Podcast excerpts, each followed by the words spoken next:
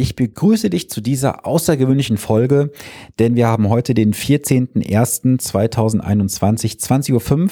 Ich stehe hier im 13. Stock in Berlin in meinem Hotel und hatte gerade einen Zoom-Call mit einem Ehepaar, das von mir seit längerer Zeit begleitet wird im Bereich der finanziellen Entscheidungen.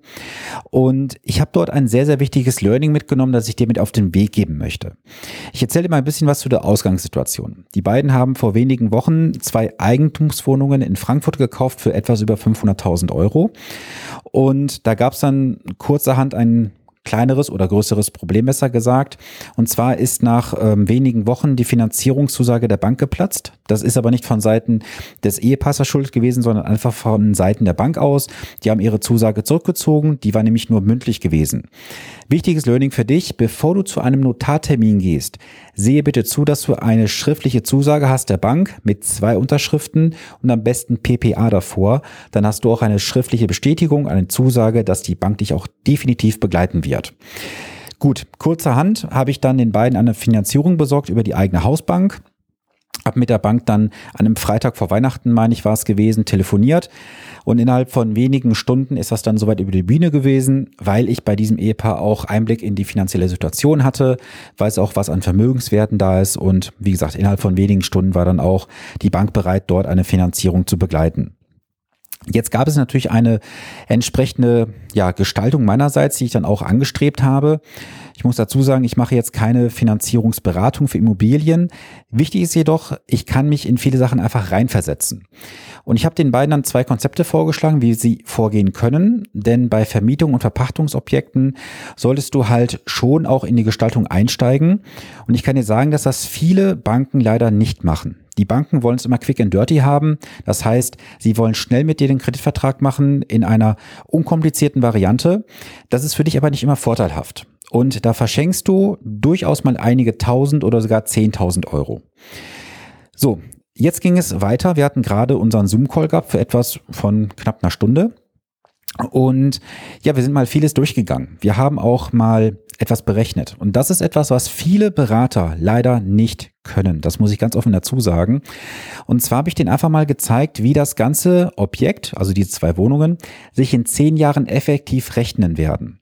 Das heißt also, ich habe alles reingenommen über die Anschaffungskosten, Kaufpreis, Mieteinnahme, Verwalter, Rücklagen, Abschreibung, steuerliche Vorteile und, und, und. Ich habe alles einberechnet. Und das Ergebnis war am Ende für mich sogar ein Schock gewesen. Denn in einer Betrachtung von zehn Jahren kamen wir zu einer effektiven Verzinsung von knapp minus neun Prozent. Und im anderen Konstrukt, was ich konstruiert habe, waren wir immer noch bei minus fünf Prozent. Es sind beides keine, ja, ich sag mal, super Renditen, keine Frage. Natürlich läuft das Objekt nach zehn Jahren weiter. Aber alleine mal betrachtet auf zehn Jahre liegt die effektive Verzinsung bei minus neun oder minus fünf Prozent. Und jetzt ist ein wichtiges Learning entstanden. Das wichtige Learning ist folgendes. Eine Investition musst du immer vergleichen mit anderen Möglichkeiten. Denn nimm jetzt mal an, du würdest einfach das Geld, was jetzt investiert wurde, anderweitig investieren und würdest jetzt nicht eine negative Rendite machen von minus neun oder minus fünf, sondern von positiv plus vier, plus fünf, plus sieben, was auch immer. Dann hast du ja hinten raus den Zinseszinseffekt bei deiner Investition. Bei der Immobilie hast du natürlich einen kleinen Vorteil. Durch die Miete trägt sie das Objekt mit der Zeit selber ab. Jetzt muss man die Berechnung auch anstellen. Das werde ich vielleicht mal die Tage machen für mich selber ähm, und schauen, wie rentabel ist dieses Objekt bis zum Zeitpunkt, wo es abbezahlt ist oder bis zum bis zur Rückführung des äh, Kredites von der Bank. Und ich glaube mal, dass wir hier gar nicht mal auf eine so große Rendite kommen werden, denn es gibt bei den Immobilien immer eine entsprechende Spekulation, das ist der Kaufpreis. Und gerade bei den großen Ballungszentren Frankfurt, Berlin, Hamburg, Stuttgart, München zahlst du ja heutzutage schon relativ hohe Preise im Verhältnis zur Kaufmiete. Und ich kann dir auch mal sagen, die beiden bekommen jetzt für einen Kaufpreis von etwas über 500.000 Euro monatlich eine Miete von gerade mal 1170 Euro. Davon gehen runter noch Verwalter, Instandhaltungsrücklage und so weiter. Das heißt, wenn wir mal rechnen, das sind 1190 Euro, glaube ich, gewesen im Monat, mal 12. Das heißt, wir kommen auf 14.280 Euro. Wenn ich jetzt mal 510.000 Euro durch diese entsprechende Miete rechne, warte, ich mache das mal ganz kurz live. 14.280 waren das. So, durch 14.280. Das heißt, wir haben einen entsprechenden Vervielfältigungsfaktor von 35. Das heißt, 35 Jahresmieten wären notwendig, um die Wohnungen abzuzahlen. Ich persönlich kann sagen, ich persönlich würde Immobilien nur kaufen bis zu einem Kaufpreisfaktor von vielleicht maximal 15, besser sogar drunter.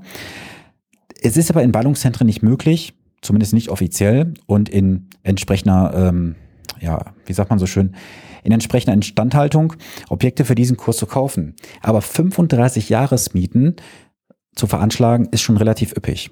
Und du weißt, mein Herz steckt für das Aktieninvestment über Fonds. Und ich bin davon felsenfest überzeugt, dass Aktienfonds in den nächsten Jahren, auch wenn es draußen immer heißt, ja, das ist eine Blase, da wird sich was in den nächsten Jahren zusammenbrauen und so. Leute, ich sag, ich sag euch ganz ehrlich, das ist mir sowas von scheißegal. Weil es gab in den letzten Jahren, Jahrzehnten zu Aktienfonds kaum beziehungsweise keine Skandale. Egal was passiert ist. Guck dir diese ganzen Rotz an mit Goldsparplänen, was passiert ist, mit irgendwelchen Beteiligungen und so. Was ist da alles verkauft worden an die Leute ohne Rücksicht auf Verluste? Und wenn ich jetzt mal so meine eigene Strategie anschaue, auf die letzten fünf Jahre, Entschuldigung, lasse ich auch ganz kurz drin. Ähm, wie gesagt, auf die letzten fünf Jahre meine eigene Anlagestrategie äh, in der konservativen Lösung 5,3 Prozent und in der sportlichen Lösung liegen wir bei 9,46 und im Mittelfeld liegen wir aktuell bei 7,08. Und das sind Renditen, die kann man sich mal auf der Zunge zergehen lassen.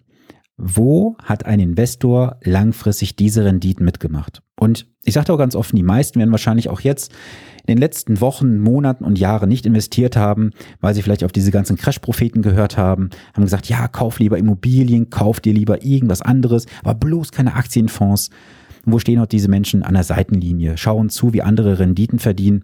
Und ich kann dir sagen, Allein in diesem Jahr haben teilweise meine Partner 4,6 Prozent seit Jahresanfang verdient oder im schlechtesten Fall 2,6.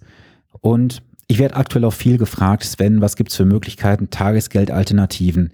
Und ich sage dir auch ganz ehrlich, ich bekomme gerade sehr viele Anfragen von Menschen, die gerade mit der Bank Probleme haben wegen Negativzinsen, Strafzinsen, Verwahrentgelt, wie man diesen ganzen Scheiß nennen möchte und sie suchen nach Möglichkeiten.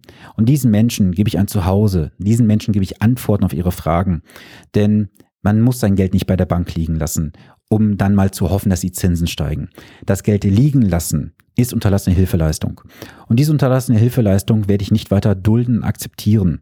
Deswegen stehe ich mit meinem Podcast dafür ein, dass du das Finanzwissen bekommst. Und ich werde auch nächsten Monat werde ich wieder einen Vortrag machen, wo ich dir zeige, wie du richtig investierst, ich werde dir zeigen, worauf es wirklich ankommt und ich werde dir auch das zeigen, was dir deine Bank und deine Versicherung bisher nicht gezeigt und gesagt hat. Das ist hundertprozentig feiner Real Talk. Ich werde dir alles belegen mit öffentlichen Quellen und Angaben und dass wir wieder feinstes Feuerwerk werden. Wenn du dabei sein möchtest, ich weiß noch nicht, wann ich es nächsten Monat machen werde, dann kontaktiere mich einfach per Social Media am besten, bei Instagram, schreib mir eine Nachricht, rufe mich an, dann nehme ich dich gerne mit auf die Liste und informiere dich dann, wenn der Vortrag von mir stattfinden wird. So, das soll es gewesen sein. Kurzer Impuls aus Berlin. Ich wünsche jetzt einen wunderschönen Abend und am Montag gibt es wie gewohnt eine neue Folge. Bis dann, bleib gesund, bis Montag. Ciao, ciao.